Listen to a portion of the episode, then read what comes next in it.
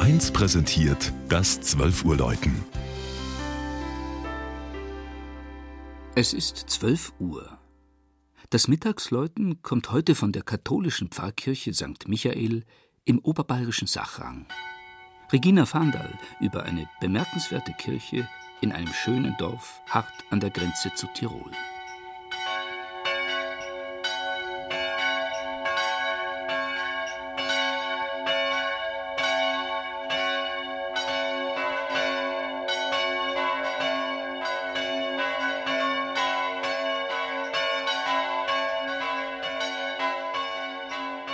Was wäre der Chiemsee ohne die Prien?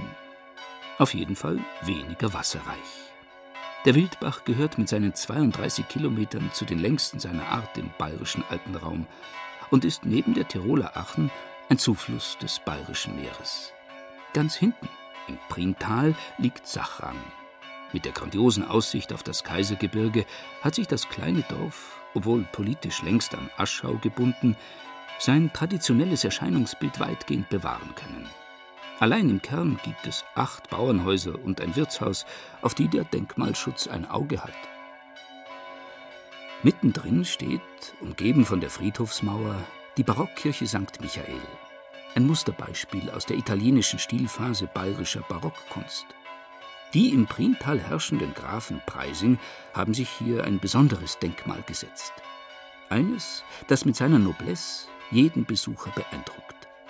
Sie engagierten die beiden seinerzeit hoch angesagten Graubündener Architekten Giovanni Gaspare Zuccalli und Lorenzo Sciasca.